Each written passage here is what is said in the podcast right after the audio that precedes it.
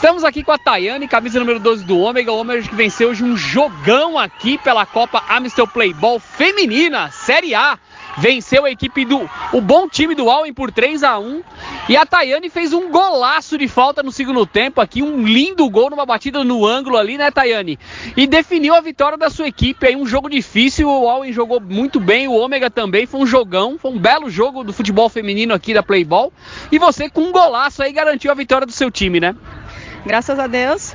É, sabíamos da dificuldade, é, mas a gente sabia que a gente precisava vencer. Então a gente veio com esse intuito e graças a Deus deu tudo certo. Pude ajudar minha equipe aí no finalzinho, fazer um golzinho para dar um dar uma respirada, né? Porque 2 a 1 um no Society a gente sabe que é um placar muito curto. Graças a Deus consegui fazer mais um e, e ajudar aí a gente respirar mais tranquilo. E esse gol de falta? Ah, graças a Deus. Às vezes eu, eu errei vários, né? Uma hora tem que entrar. Graças a Deus deu certo e, e eu consegui ajudar minha equipe.